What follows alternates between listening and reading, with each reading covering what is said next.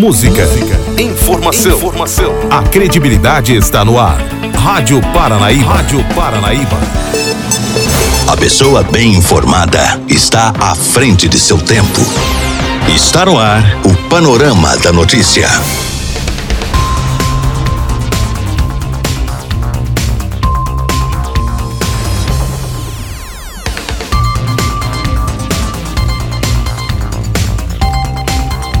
Olá para você, boa tarde. Hoje é terça-feira, 24 de maio de 2022. Está no ar mais um Panorama da Notícia, atualizando o que é informação em Rio Paranaíba e toda a região para você. Eu sou Gilberto Martins e a partir de agora eu te passo companhia aqui na sua Rádio Paranaíba. Fique ligado e muito bem informado.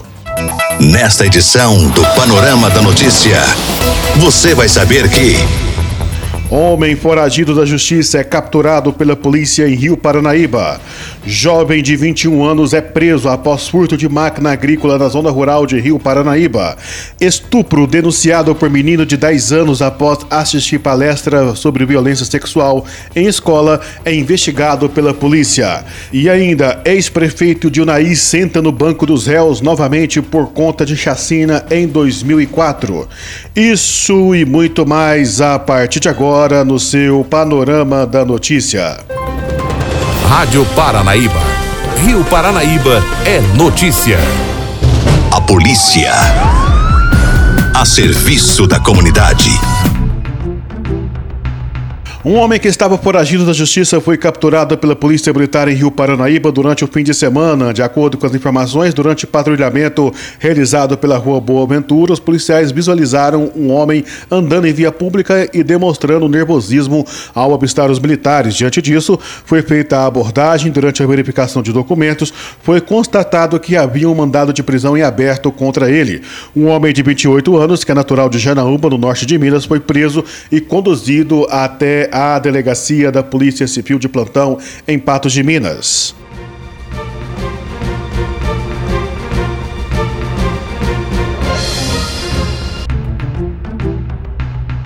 Dois homens de 21 e 30 anos foram presos por furto de uma máquina de beneficiamento de café na zona rural de Rio Paranaíba nesta segunda-feira. Conforme as informações do boletim de ocorrência, a PM recebeu denúncias informando que os dois indivíduos iriam efetuar uma entrega de uma máquina agrícola que era produto de furto. Foi feita a abordagem e o autor de 21 anos disse que havia comprado uma máquina agrícola de um homem desconhecido em Serra do Salitre, próxima à represa de Quebranzol, e que não conhecia o vendedor e nem o nome da fazenda que havia apanhado a máquina.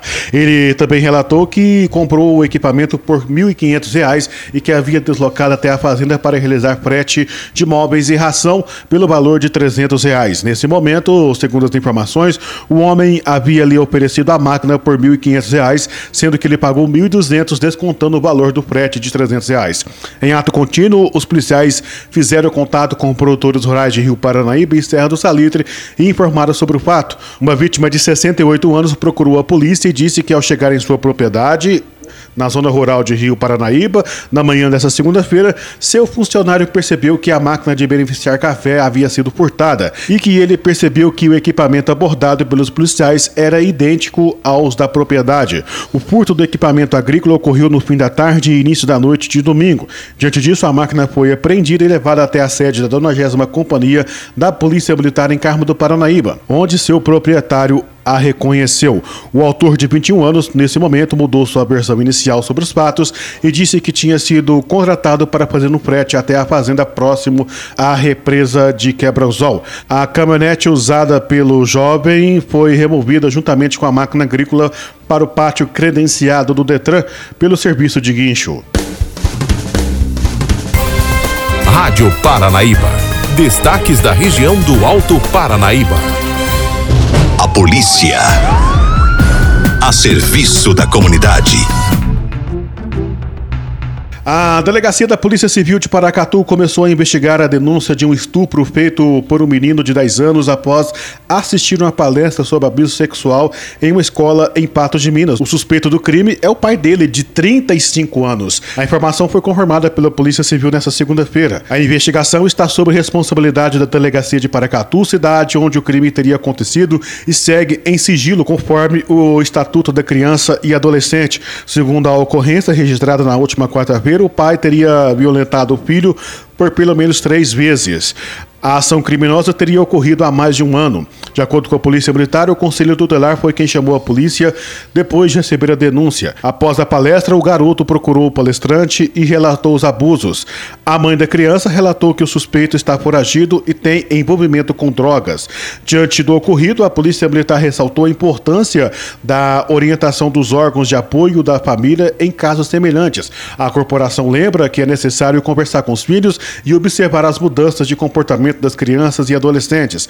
As denúncias para esse tipo de crime podem ser feitas através do 181 ou diretamente na Polícia Militar. Minas Gerais é destaque na Rádio Paranaíba.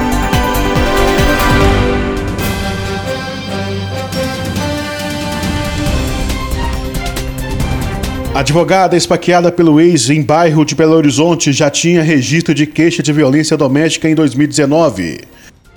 Já está no Ceresp Gameleira, em Belo Horizonte, um engenheiro de 33 anos, suspeito de tentar matar a ex-companheira, uma advogada de 40 anos, com 12 facadas. O crime, como a Tetiaia vem informando, foi no bairro Gutierrez, região oeste da capital. A tentativa de feminicídio foi em frente aos dois filhos da vítima, de 10 e 6 anos. De acordo com a delegada Poliana Guiar, o homem que foi preso em flagrante em depoimento na delegacia de mulheres assumiu o crime de uma forma tranquila tranquila, sem demonstrar arrependimento. Ela estava no apartamento junto com dois filhos, os dois filhos dela. Ele quebrou a porta do apartamento, ele entrou, ele danificou vários objetos e ameaçou de morte. Ela se escondeu no banheiro junto com os filhos, ligou para a polícia militar. Quando ela ligou para a PM, ele fugiu, mas ela ficou com medo de ficar no apartamento com as crianças. Então ela pernoitou na casa da babá dela, uma funcionária já de 5 anos. Ela passou a noite na casa da babá, só que hoje cedo ela voltou no apartamento dela para pegar os pertences pessoais dela e dos filhos. Ela, a babá e os filhos entraram no apartamento. Quando eles saíram, o autor estava na rua já esperando de emboscada. Então a babá e os filhos entraram no veículo Uber. Quando a vítima foi entrar, ele já saiu do veículo dele, uma BMW branca, com posse de uma faca. Com essa faca, ele desferiu vários golpes nela. A vítima saiu correndo, o autor correndo atrás, a babá e as crianças correram atrás tentando ajudar ela, gritando por socorro. A babá conseguiu ajudar a vítima, tirou a faca da mão do autor, com agressividade mesmo, defendendo ela, claramente legítima defesa de terceiro. O autor fugiu correndo e a mulher caiu desfalecida no chão com os golpes de faca. Agora o relacionamento parece já tem um histórico de agressão, né? O que, que a polícia apurou até o momento? O que, que tem de registro? Viviam juntos, né? Eles chegaram a morar juntos um tempo, mas eles namoraram durante dois anos. Ao longo desses dois anos, vários episódios de violência ocorreram. Nós temos registros de violência que aconteceram em 2019, ameaça e injúria. Em 2021, ele chegou a ser preso em flagrante lá em Belo Vale por ter agredido ela. Nessa ocasião, ela pediu medida protetiva e foi deferida. Então, ela ficou com medida protetiva por um tempo. Ao longo longo desse ano, do ano passado, ele descumpriu várias vezes a medida, nós temos registro de boletim de ocorrência de descumprimento. Ela chegou a ser acompanhada pelo Grupo de Prevenção da Violência Doméstica da Polícia Militar. Só que há cerca de uma semana, ela reatou o relacionamento com ele. No último final de semana, ela viu que não ia conseguir continuar o relacionamento, que ele continuava agressivo. Aí, novamente, ela tentou por fim ao namoro dos dois, foi quando esses fatos aconteceram. Que ele diz durante o depoimento? Porque a entrevista, né, para nossa reportagem, ele alegou que é bipolar, toma remédio. Em depoimento, ele falou o quê?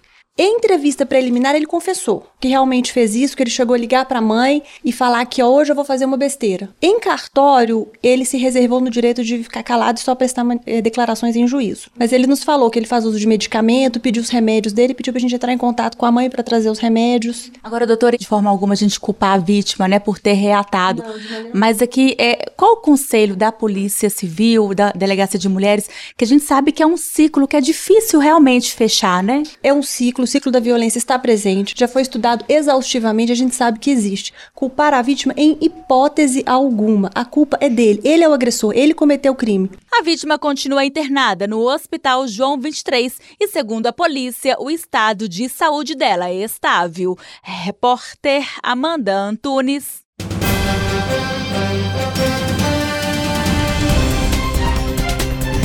Tia da advogada disse que a vítima se recupera bem e pede justiça. Foi muito cruel. A reportagem dele, Renato Rios Neto. Os familiares da advogada de 40 anos esfaqueada no bairro Gutierrez são de Uberaba, no Triângulo Mineiro, e chegaram desesperados ao Hospital João 23 em busca de notícias. Cláudia Maria da Silva, tia da mulher esfaqueada pelo ex-companheiro, conta para a nossa reportagem como ficou sabendo do crime. Logo que ocorreu o incidente, né, a babá ligou pro meu sobrinho, que é irmão da Verônica, avisando, né? E ele já entrou em contato com a gente, comigo, para vir para cá. E a gente já ficou desesperado, que a notícia que a gente tinha é que ela estava em estado grave, gravíssimo. E aí, como é que ela tá? Ah, ela, minha irmã tá lá dentro com ela, né?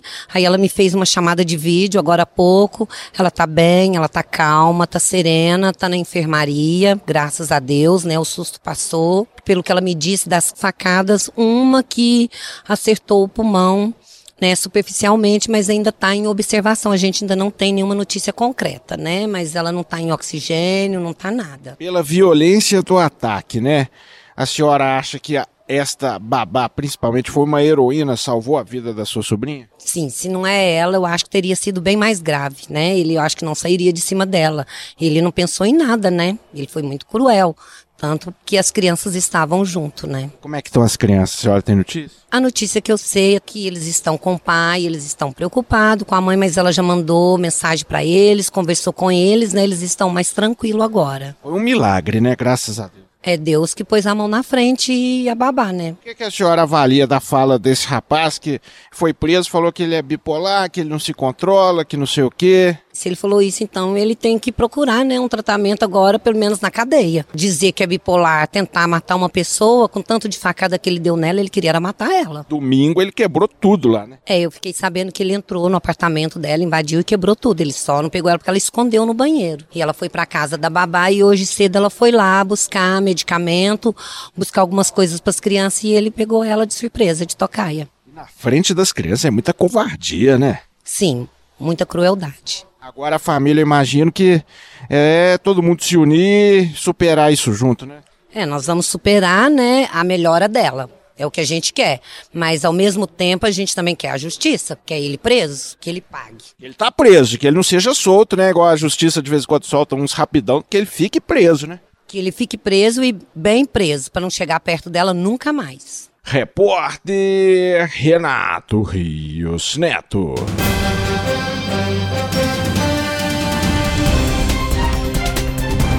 Com o preço dos combustíveis nas alturas, motoristas de BH se desdobram para abastecer. Motoristas precisam ficar atentos às oscilações do preço da gasolina. A Petrobras não reajusta o valor do combustível desde março. Mas em Minas, o preço médio por litro subiu 0,3% na primeira quinzena de maio, em comparação com o mesmo período do mês passado.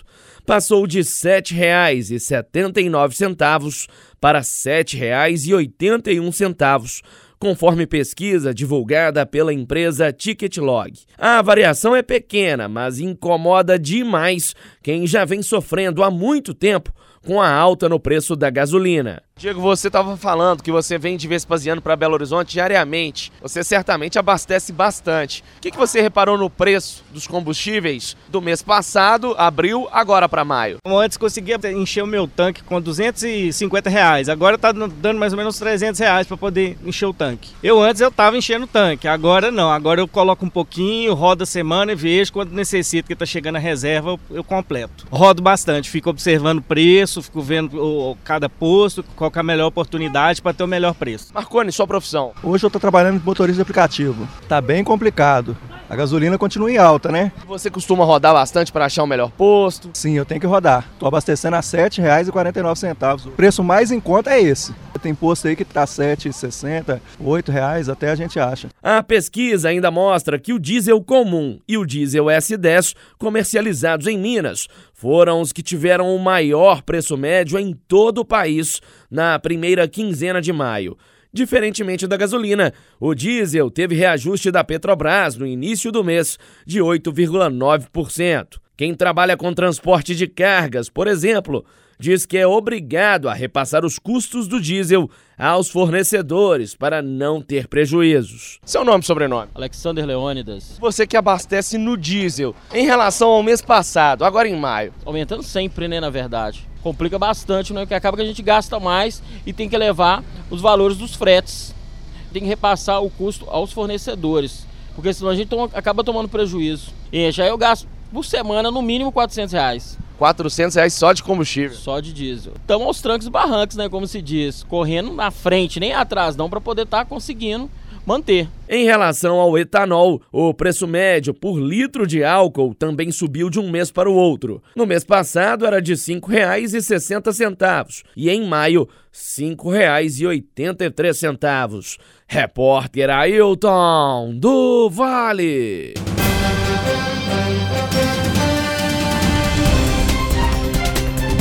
Ex-prefeito Dilnaí senta no banco dos réus novamente por conta de chacina em 2004. O crime foi em 2004. Apenas em 2015 saiu a sentença para os mandantes. O resultado, uma condenação a 100 anos de prisão mas a sentença não chegou a ser cumprida nem um dia sequer.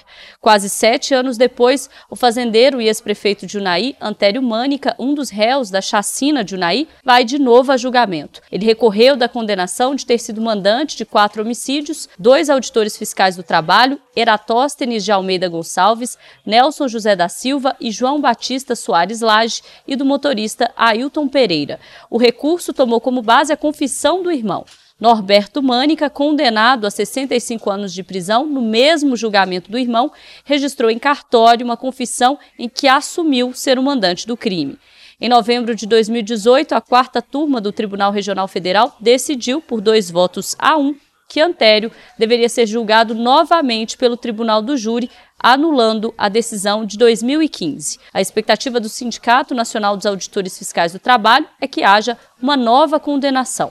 De acordo com o vice-presidente da Delegacia Sindical de Minas, Rogério Reis, eles esperam que a justiça seja feita de forma definitiva, não apenas para os trabalhadores assassinados, como também para todos aqueles que seguem atuando na área. Já faz 18 anos do crime, né, que foi elucidado rapidamente pela Polícia Federal, mas com o poder econômico dos mandantes, né, eles utilizaram de todos os recursos judiciais para prolongar a efetiva condenação, né? Esta esta resposta judicial está sendo demorada em razão dos recursos desses grandes expoentes do agronegócio, né? que são os maiores plantadores de feijão na época. Hoje eles também são grandes produtores de soja. Marcelo Leonardo, advogado de Antério Mânica, afirma que o cliente é inocente, deve ser absolvido. Prova disso seria, segundo ele, o fato de não haver provas contra Mânica o Ministério Público não conseguiu produzir nenhuma prova concreta de participação de Antério Mânica na chamada chacina de Unai.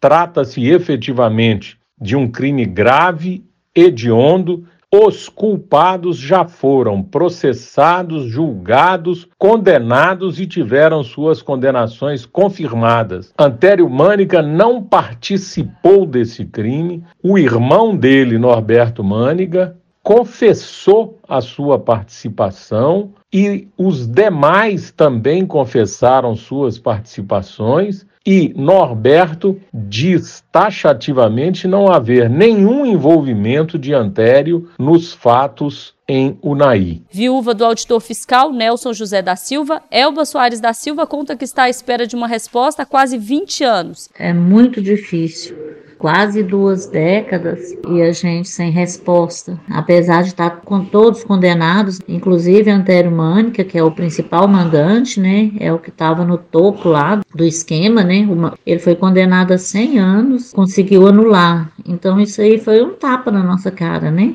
Depois de 16 anos lutando, implorando, mendigando justiça, esse pessoal é julgado, condenado e ele ainda consegue essa anulação de acordo com os nossos advogados, muito sem sentido, né? Esperamos com a nova condenação, né, com a, com a mesma pena, e que dessa vez eles paguem, né, comecem a pagar porque até hoje não tem ninguém mais na cadeia, né, dos, dos mandantes. Né? A impressão que a gente tem é que enquanto não acabar o dinheiro, não vai acabar os recursos. Justiça nesse país é uma vergonha. Se fosse um país sério, estava todo mundo na cadeia. Quase 20 anos depois, o resumo é esse. Mandante confesso do crime, condenado a 65 anos de prisão, o fazendeiro Norberto Mânica ainda aguarda trâmites jurídicos para cumprir a pena, ou seja, está em liberdade.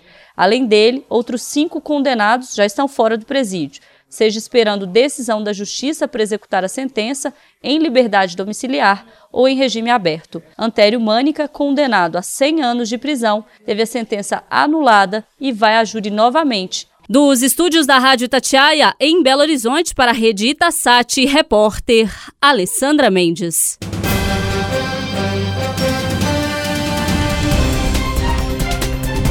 Terceira parcela do IPVA começa a vencer nessa próxima quarta-feira. A terceira parcela do IPVA 2022 começa a vencer na próxima quarta-feira, quando precisam fazer o pagamento donos de veículos com finais de placa 1 e 2. Na quinta, é dia de quem tem os finais de placa 3 e 4. Na sexta, 5 e 6.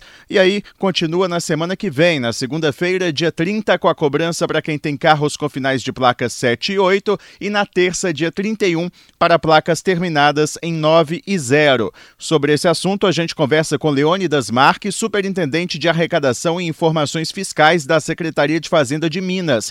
Leônidas, como que o dono do veículo consegue fazer o pagamento? Vai chegar algum boleto à casa dele ou não? Não. É, inclusive é bom que a gente deixe bem claro que a secretaria não envia nenhum boleto, nenhum link para pagamento. Para fazer o pagamento é necessário apenas que o contribuinte se dirija aos caixas eletrônicos ou nos aplicativos. Com o Renavan, ele consegue fazer o pagamento.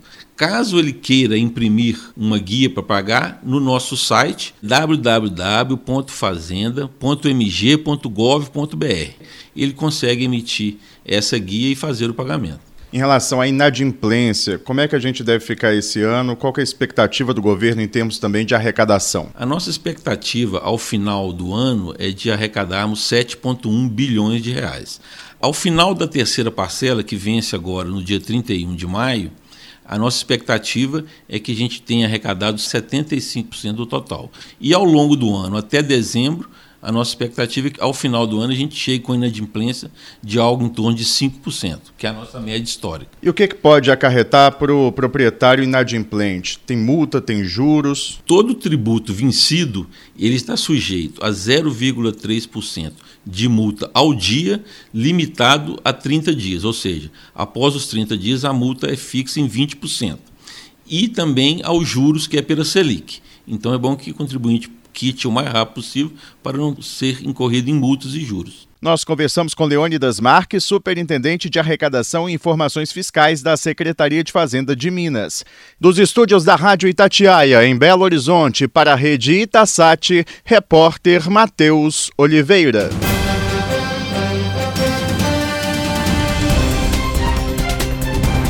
Confira mais uma reportagem sobre o transtorno mental.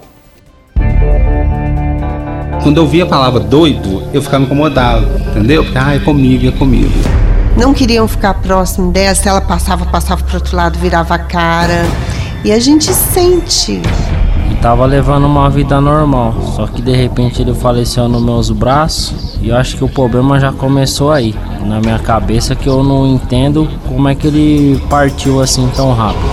Bicho de sete cabeças: o transtorno mental e o preconceito.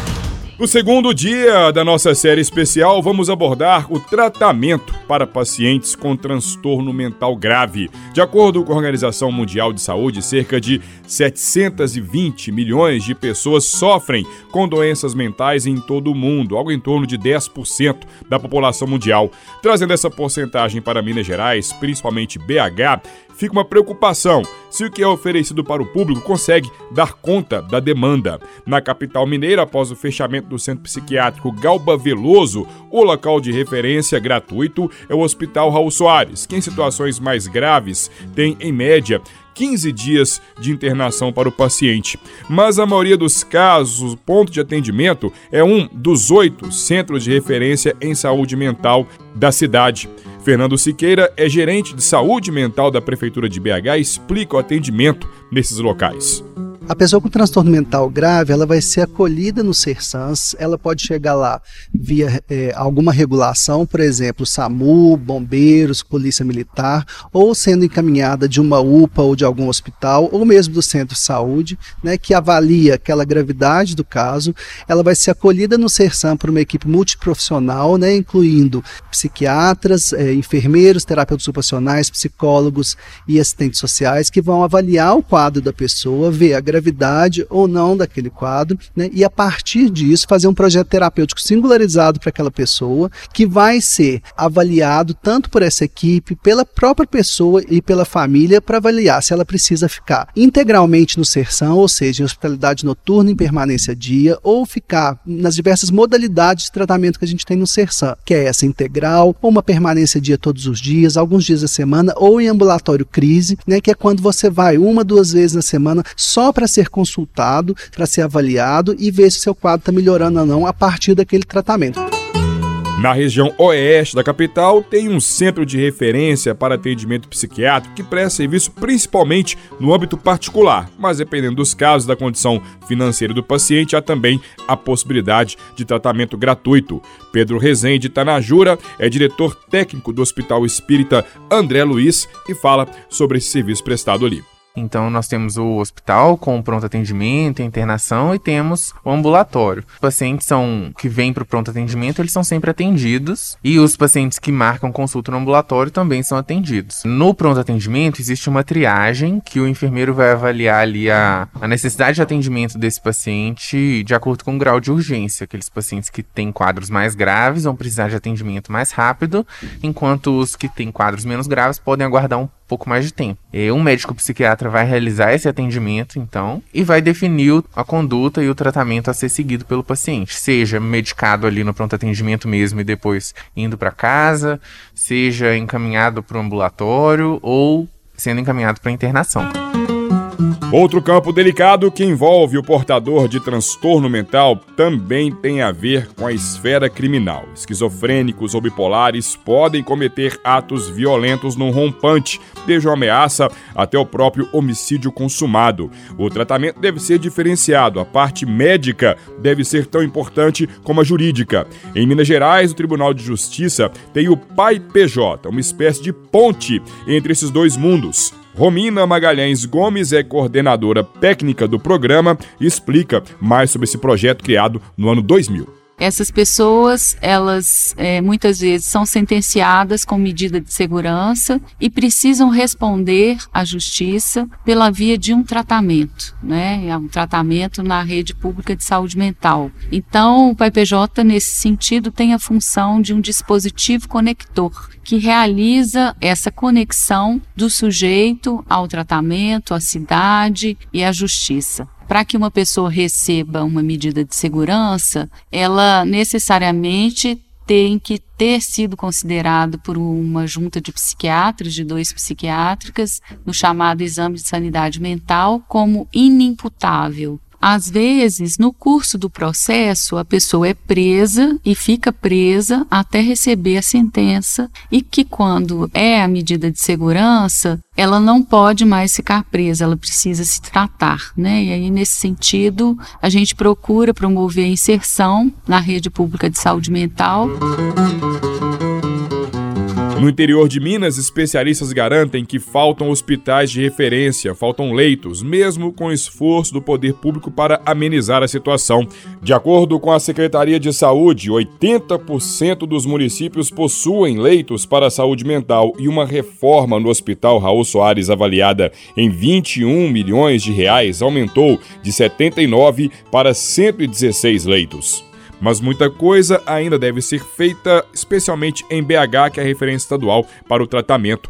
Paulo José Teixeira é médico especialista em psiquiatria, psicoterapia e mestre em ciências da saúde. Ele avalia o atendimento na cidade e cita as falhas ainda existentes. Eu acho que faltam estruturas de internação importantes, internações breves, né? Sejam hospitais psiquiátricos modernos, sejam unidades psiquiátricas do hospital geral. Eu acho que falta, assim, é, entender que o doente mental ele custa dinheiro para você tratar, você não pode priorizar, por exemplo, outras patologias em detrimento do doente mental. né? Os profissionais precisam ser melhor formados, as estruturas, prédios, né, as edificações têm que ter uma qualidade adequada para atender o paciente doente mental, que muitas vezes ficam em estruturas arquitetônicas completamente defasadas, né, completamente sem cuidado. Né? Pedro Rezende Tanajura, do Hospital André Luiz, tem um raciocínio similar. A parte de internação pode melhorar muito, porque Muitas vezes esses centros de tratamento não têm vaga suficiente para a demanda que existe.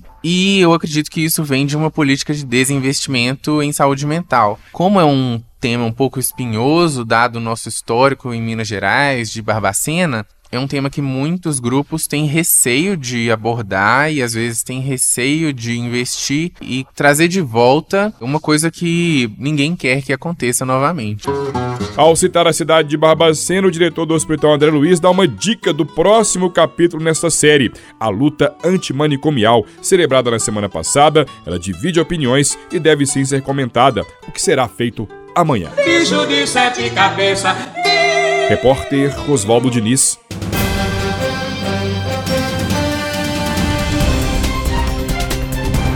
Arthur Lira se reúne com líderes partidários para discutir a alíquota do ICMS.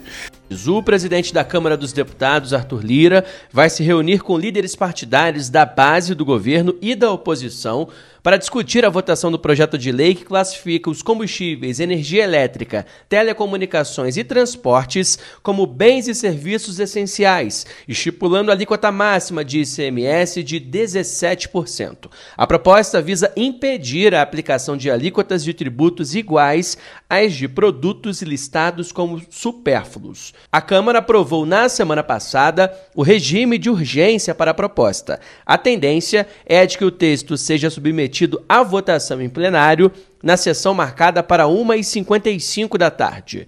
Lira vai se reunir às 8 horas da manhã com lideranças da oposição na residência oficial da Câmara. Ao meio-dia e meia, haverá um almoço com lideranças da base do governo. No fim de semana, Lira usou as redes sociais para defender a aprovação do projeto, que, segundo o presidente da Câmara, é essencial para o país. Lira afirmou ainda que ou o país acaba com a taxação considerada por ele excessiva de bens e serviços essenciais, ou, nas palavras de Lira, a excessiva taxação de bens acabará com o Brasil. O presidente do Senado, Rodrigo Pacheco, também deve se reunir esta semana com líderes partidários para discutir o projeto. Na semana passada, Pacheco se reuniu com o ministro da Economia, Paulo Guedes, e com o presidente da Câmara, Arthur Lira, para buscar um alinhamento entre o governo federal, o Congresso e os secretários de Fazenda de todo o país, em busca de uma alíquota de ICMS que garanta a redução do preço dos combustíveis. Da Rádio Itatiaia em Brasília, para a rede Itasat, repórter Jonathan Ferreira. Economia Real com Rita Mundim. Os fatos do mercado financeiro. Olha, o Caio Paes de Andrade, ele não era é, apenas um da equipe de Paulo Guedes. Ele tratava da pasta de, da Secretaria de Desburocratização então ele é muito afiado com os liberais, com o, lider, com, com, com Paulo Guedes e com Adolfo Saxida, que hoje é o ministro das Minas e Energia.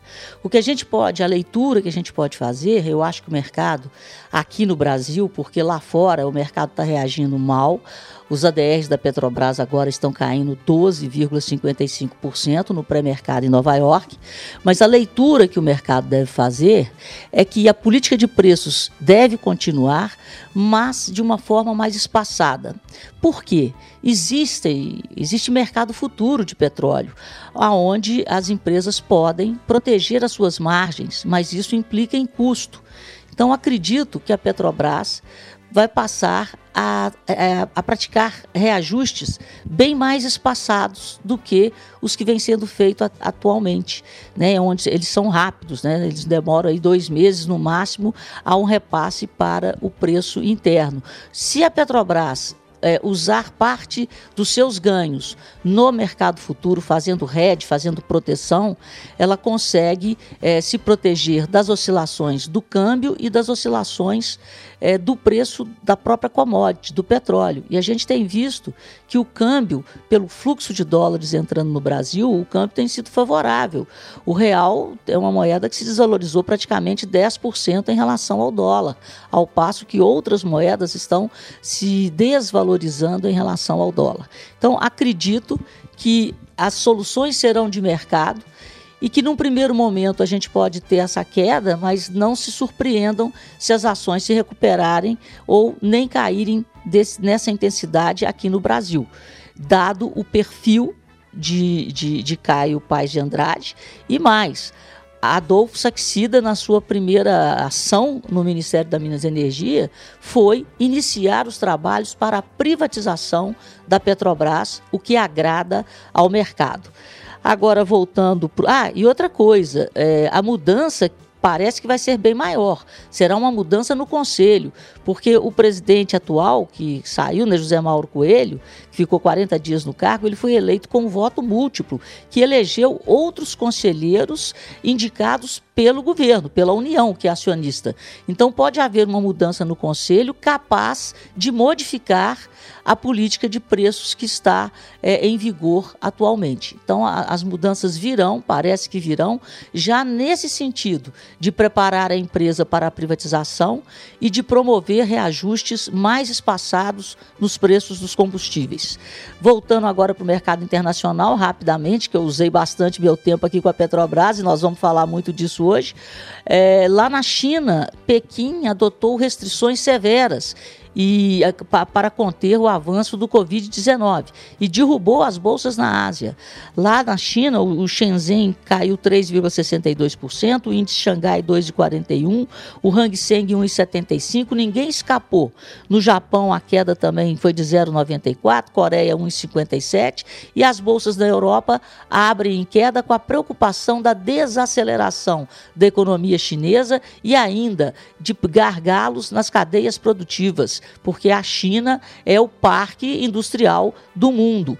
E a coisa foi tão séria, né, as, as medidas impactaram tanto, que ficou em segundo plano o discurso de ontem do presidente americano Joe Biden de que iria promover uma retirada de tarifas que foram impostas aos chineses durante o governo de Donald Trump, abrindo assim mais ainda as relações comerciais entre China e Estados Unidos. Agora, no pré-mercado em Nova York, os índices americanos negociados indicam a abertura das bolsas por lá em queda. Então, hoje, a China está ditando o mau humor do mercado com as restrições impostas em Pequim. As bolsas por lá devem abrir em queda em torno de 0,5%. E na Europa, as principais bolsas estão caindo entre 0,5% e 1%. É com vocês, o dia hoje promete. Em cima do pato, com Edilene Lopes.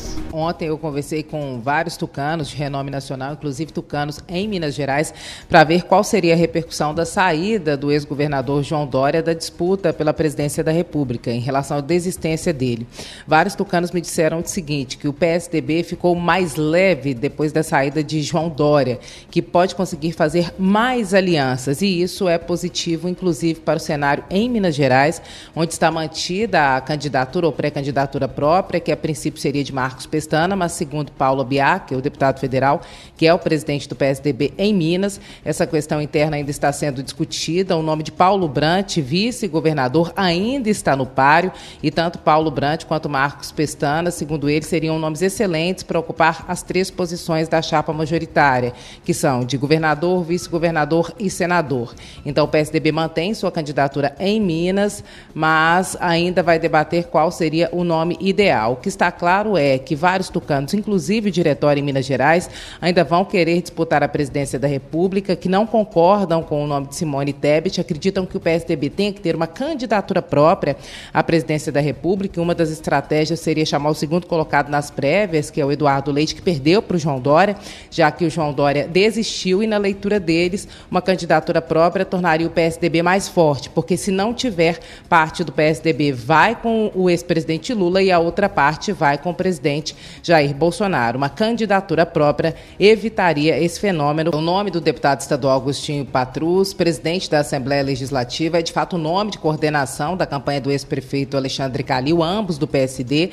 Calil, que é pré-candidato ao governo do estado. E nós sabemos, Agostinho Patrus é o principal rival, ou foi o principal rival em termos de executivo legislativo, do governador Romeu Zema nessa gestão, na gestão do governador Romeu Zema. Então, esse que é o principal rival dele será o coordenador de campanha, já é o coordenador de campanha de Alexandre Calil. Ele desistiu da vice para abrir um espaço para o PT entrar formalmente na aliança com o PSD, mas não saiu de campo. Aliás, desempenha um papel muito importante, que é a coordenação da campanha, que, claro, assim como os outros políticos, também vai fazer sua dedicação ao mandato legislativo, mas pega essa coordenação de campanha. Agostinho Patrus, que tem várias possibilidades. Ele pode ser tanto candidato à reeleição, quanto ele pode se candidatar e se candidatar pela força que tem na Assembleia, será eleito é, conselheiro do TCE, o Tribunal de Contas do Estado, que está com uma vaga aberta, aliás, desde o ano passado. Agora, em relação ao Zema, é prevista na próxima quinta-feira a presença do presidente Jair Bolsonaro em Minas Gerais, estará em Coronel Fabriciano, entregando unidades habitacionais, e também em Belo Horizonte. Ele deve ir para o Dia da Indústria, que é dia 26, tem um evento no Minas Centro, algumas homenagens serão realizadas. É a posse do segundo mandato de Flávio Roscoe, e na última posse, no primeiro mandato dele, compareceu o ex-presidente Michel Temer, e desta vez a previsão é que compareça o presidente Jair Bolsonaro e já está confirmada a presença do governador Romeu Zema. Os dois, que podem ter uma aliança, um palanque para Bolsonaro em Minas, pode ser Romeu Zema, terão mais esse momento de encontro essa semana em Belo Horizonte. É sempre um momento de articular. É, ô Edilene, agora um outro assunto aqui. Olha só, deputados federais podem iniciar hoje o debate sobre a cobrança de mensalidade em universidades públicas?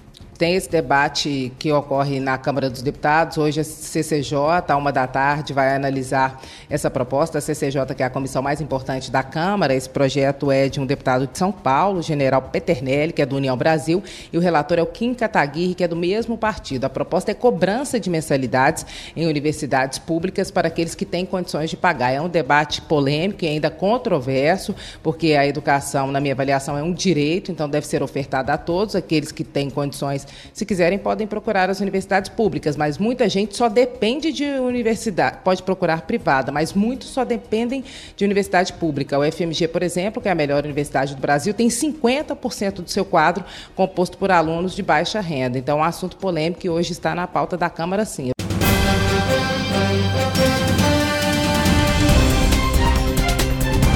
As informações do Rio de Janeiro com Diana Rogers. Pelo menos 11 pessoas morreram na manhã de hoje durante uma grande operação da polícia na comunidade Vila Cruzeiro, no bairro da Penha, zona norte do Rio de Janeiro. Segundo a Polícia Militar, 10 dos mortos eram criminosos e uma moradora morreu após ser vítima de uma bala perdida. Os agentes do BOP, da Polícia Federal e da Polícia Rodoviária Federal estão na Vila Cruzeiro desde a madrugada e afirmam que assim que chegaram à comunidade foram atacados a tiros por criminosos. Batizada de Operação Emergencial, a ação tem tem o objetivo de prender chefes de uma das maiores facções criminosas que estariam reunidos na comunidade. Por conta da operação, 11 escolas da região estão fechadas. Além dos mortos, os policiais apreenderam nove fuzis, quatro pistolas e uma granada. Da Rádio Itatiaia, no Rio de Janeiro, para a rede Itasat, repórter Diana Rogers. Confira nesse momento Itatiaia Agro. Itatiaia Agro. Olá, pessoal. Hoje nossa convidada é Ana Carolina Gomes, que é analista de agronegócios do Sistema Faeng. Hoje vamos falar de café. A geada que foi tão falada acabou passando leve. Hoje é o Dia Nacional do Café e amanhã começa a Expo Café em Três Pontas. É uma semana para se comemorar muito, não, Ana Carolina? Isso mesmo. É, comemoramos sim e com grande satisfação. Somos o maior produtor e exportador de café do mundo. Iniciamos agora a fase de colheita, a colheita do grão. O grão do café que chega todo dia à mesa dos mineiros, dos brasileiros e do mundo. Né? E mesmo passando por todas essas adversidades, climáticas principalmente, o cafeicultor é resistente, é resiliente e hoje temos a, a cafeicultura como a principal economia, o principal motor da economia do estado de Minas Gerais. Direto dos estúdios da Rádio Itatiaia em Belo Horizonte para o Itasat, Valdir Barbosa. Até amanhã.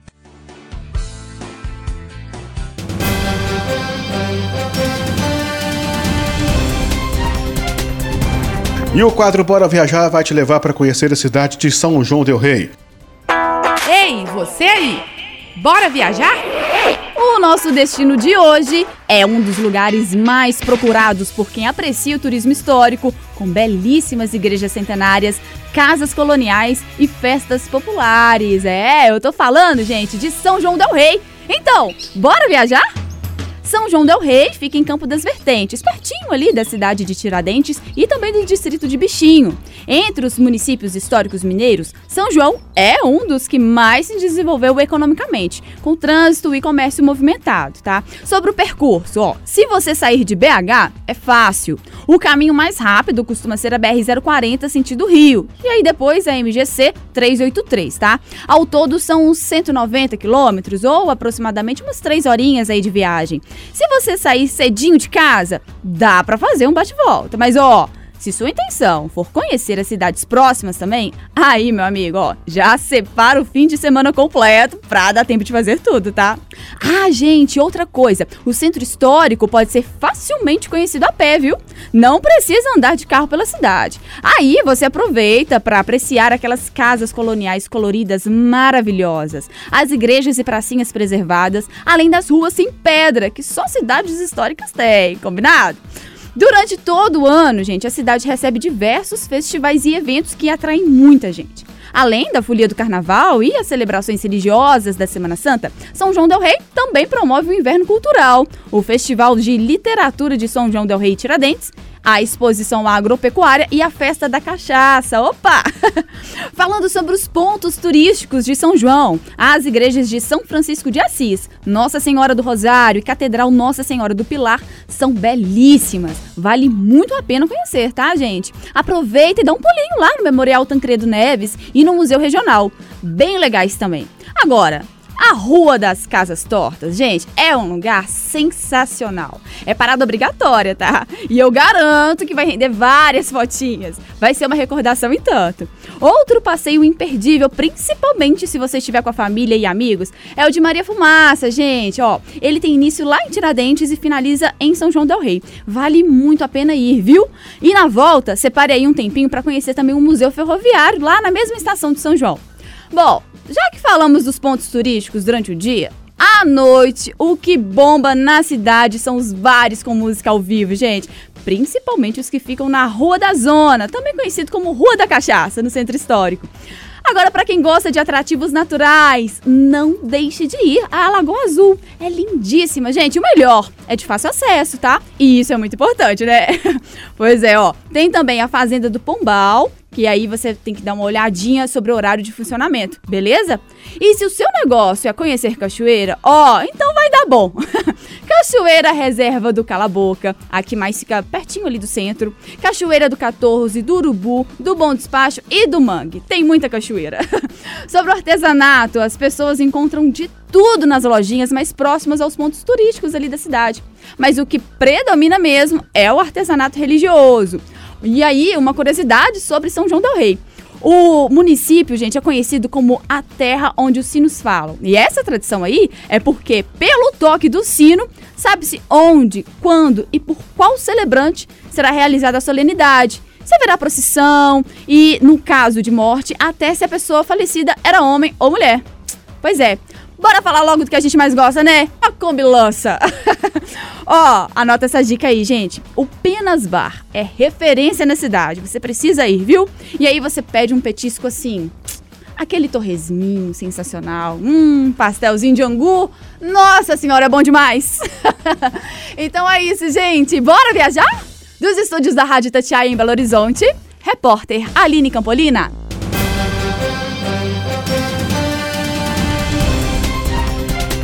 Por aqui não tenho mais tempo, eu volto amanhã com mais informações de Rio Paranaíba e toda a região no nosso Panorama da Notícia. A você que teve ligado conosco, nosso muito obrigado. Desejamos que você tenha uma excelente tarde, um bom descanso e até amanhã. Final do Panorama da Notícia. Agora você já sabe o que está acontecendo no Brasil e no mundo.